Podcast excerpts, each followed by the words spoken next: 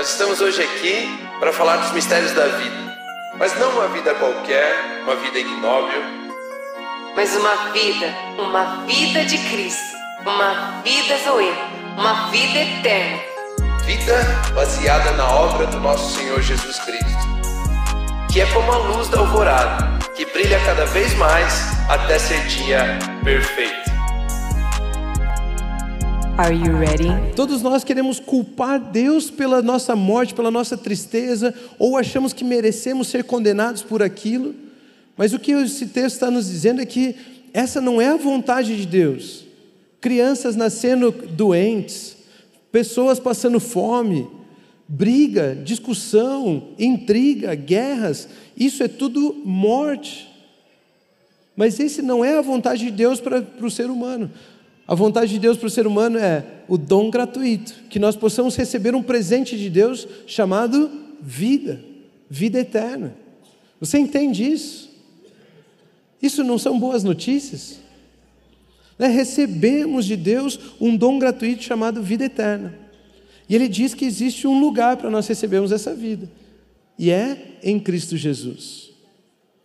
Então o pecado fez o homem escolher viver longe de Deus. E é por isso que existe tanta morte, destruição, medo, guerra. Algumas pessoas até pensam: se Deus é tão bom, por que tem tudo isso?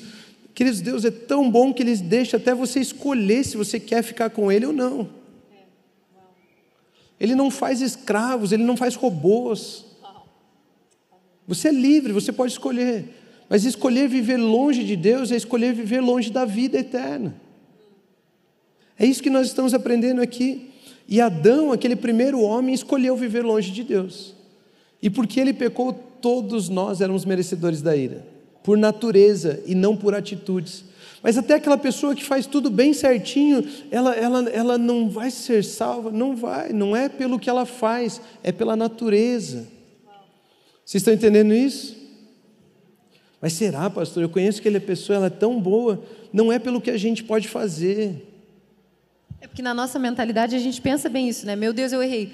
O que, que eu posso fazer, né, para me redimir? Como que eu posso me reconciliar? O que, que eu posso produzir?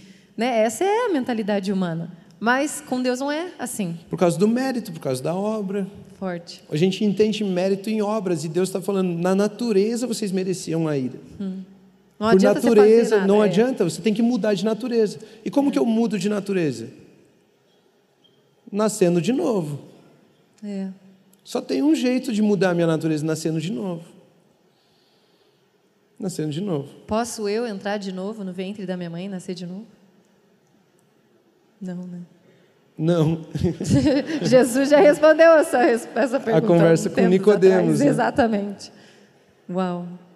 Porque o que nasce da carne é carne, mas o que nasce do espírito é espírito. Amém. É ali, é, é ali que vai a conversa de Jesus. Jesus está dizendo o seguinte, então, a natureza de vocês é pecaminosa. Mas se você nascer do Espírito, o Espírito é vida. É. Você pode nascer, você pode se aproximar de Deus novamente. Mas para isso acontecer, alguém tinha que receber o salário, o castigo do pecado. Hum. Para essa possibilidade de nascermos de novo existir, alguém tinha que sofrer a condenação do pecado. E é por isso que o profeta Isaías, no capítulo 53, versículo 5, ele diz assim: Isaías 53, versículo 5, ele diz assim: Mas ele, ele, Jesus, ele, o Cristo, foi transpassado por causa das nossas transgressões, do nosso erro, foi esmagado por causa das nossas iniquidades. O castigo que nos trouxe a paz estava sobre ele, e pelas suas feridas fomos curados. Queridos, todos éramos merecedores da ira, mas essa ira caiu sobre você? Não, essa ira caiu sobre Jesus. Todos nós merecíamos a morte, mas você morreu? Não. Quem morreu no seu lugar foi Jesus. Aquilo que eu e você merecíamos, Ele não nos deu, isso chama-se misericórdia. Isso se chama misericórdia. Vocês estão entendendo? Entendendo a importância do assunto misericórdia? Porque se você não entende que Deus é misericordioso, você ainda vai tentar pagar pela sua culpa. Você ainda acha que você vai conseguir uma mentalidade que não se culpa, que não te condena. Mas não tem como. A única forma de você ser livre dessa condenação, dessa culpa toda, é recebendo aquilo que Jesus Cristo fez por você. É crendo em Cristo Jesus. Quando nós cremos na obra de Cristo Jesus, nós somos libertos da culpa, da condenação, do medo, da morte, e Ele nos traz para a vida. Nós não merecíamos isso. Nós merecíamos a morte, e isso Ele não nos deu. Isso é isso é misericórdia. Isso é misericórdia. E aí, automaticamente, isso nos ensina o próximo assunto. Misericórdia, qual é o segundo? Graça. E o que é graça? É exatamente isso. Eu estava falando aqui. Para mim é bem difícil falar exatamente sobre isso e não fechar meu olho e, e imaginar assim. Chorar Deus, de alegria. Chorar. É, porque, porque, meu Deus, eu, eu não merecia nada, né? Tipo assim, nada. Eu, eu amo uma palavra. Meu Deus, eu estou chorando no, no after party. Ai, que horrível, me perdoe. Dia de festa. É, pois é, não quero chorar.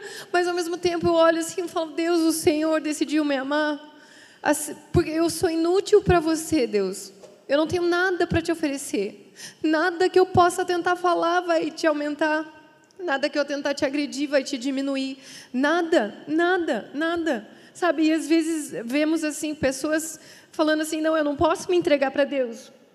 Porque eu fumo, porque eu bebo, porque eu peco, porque eu traio, porque eu minto, porque eu roubo. Deixa eu me ajeitar, que depois eu venho para Deus. Quando na verdade nosso Deus é tão lindo e maravilhoso que ao contrário, ele fala: "Eu sei de tudo isso.